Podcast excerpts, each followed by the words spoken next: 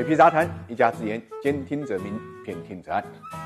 股市震荡风险大，稳健投资才能守住财富。理财魔方稳健组合，人工智能帮你管理，带你稳稳赚收益。过去三年总收益百分之二十六。理财魔方拥有证监会颁发的基金销售牌照，各大应用商店下载理财魔方 APP 即可购买。财富八卦，八卦财富。我们今天关注的人物是 LV 集团的缔造者，七十一岁的伯纳德·阿诺特。那么提起伯纳德·阿诺特这个名字呢，很多人都会很陌生，不知道他是谁。但是我提起 LV，我估计呢，大多数人就知道了。对的，阿诺特呢，就是奢侈品品牌路易威登集团的掌门人。这个人啊，一九四九年三月五号出生在法国，号称呢世界奢侈品品牌的教父，LV 的缔造者，也是精品界的拿破仑了。他也多次被时尚杂志呢捧为。最佳着装男士。六十六岁的时候呢，他已经是法国的头号富翁，他以超过两百九十亿美金的身价，在二零一零年福布斯全球亿万富豪排行榜中间名列第七。依靠法国人与生俱来的艺术细胞呢，成立了今天的 LV 帝国。他是一九七一年啊。从巴黎呢综合理工大学获得工程学位之后，以工程师的身份呢加入到他父亲的建筑公司。但人生呢就是这么奇妙，在一次和纽约的出租车司机的偶然谈话中间，点燃了他内心的跨界经营奢侈品品牌的火种。当时呢，出租车司机说：“你是法国人吗？我不知道你们法国总统是谁，但是我知道迪奥是法国的品牌。”阿诺特呢随即就把迪奥呢记在了心上。但是没想到啊，收购的机会呢很快就真的到来了。一九八四年，拥有迪奥品牌。法国前纺织业巨头布萨克濒临破产，阿诺特呢顺势就拿下了布萨克，并靠着大刀阔斧的改革呢，让底子本来就不差的迪奥呢，在两年内呢起死回生，实现了盈利。阿诺特由此在奢侈品界呢一炮打响，被称为能令品牌复活的魔术师。在这之后呢，他又盯上了当今已经是法国最大的奢侈品集团的路威明轩集团，也就是 LV 集团。在之后的数十年里面，阿诺特呢又通过买买买拿下了全球超过五十个奢侈品品牌，纪梵希啊，罗威啊，马克雅戈、芬迪啊等等这些让女人啊为之疯狂的品牌呢，也慢慢组成了它的庞大帝国。总结阿诺特的收购有几个特点：一、资金来源呢一般是银行，它与多位银行家呢打得火热，拥有无上限的融资额度；第二呢，购买的时机一般呢在资本市场比较低迷的时候；第三，收购以后呢适时适度卖出不合适的品牌，使旗下的子品牌呢始终保持比较高的收益率；第四呢，经营的时候为品牌换上合适的设计师，给品牌发展呢注入新的活力。那么巴菲特的投资呢也有不少相同的特点，这个资金一般来源呢也就是保险，买入的时候呢一般也是资本上比较低迷的时候。第三个，收购以后呢选择长期持有或者短期卖出，它都是不一定的，有持股时间比较长的，也有呢短线就抛出的。阿诺特呢跟巴菲特的不同之处在于，阿诺特呢只青睐呢奢侈品品牌，而巴菲特呢在很多领域呢都有投资。二零二零年呢席卷全世界的新冠疫情呢也影响到了各行各业的发展，奢侈品品牌呢更是受到巨大的冲击。从一月十七号以来，LV 的股价呢已经下跌超过了百分之二十三。受这个影响呢，阿诺特的身价呢也损失了三百一十三亿美金，相当于每天呢损失四亿美金，应该讲是疫情之下损失最大的富豪了。除此之外呢，疫情还会影响呢 LV 啊集团的收入。我们看到一季度已经下降了百分之十到二十。当然，为了应对疫情呢，LV 呢也采取了多项措施支持呢受影响的地区，包括向中国呢捐款呢一千六百万的人民币，为法国购买买了四千万口罩。旗下的迪奥品牌呢都转产了消毒液和口罩。伯纳特·阿诺德的身上呢充满了真与故事，普世道德层面的是与非，唯有呢留给世人与历史去评说了。一个企业家呢始终不能逃避他所要承担的社会责任。用蜘蛛侠的话来说，就是能力越大，责任越大。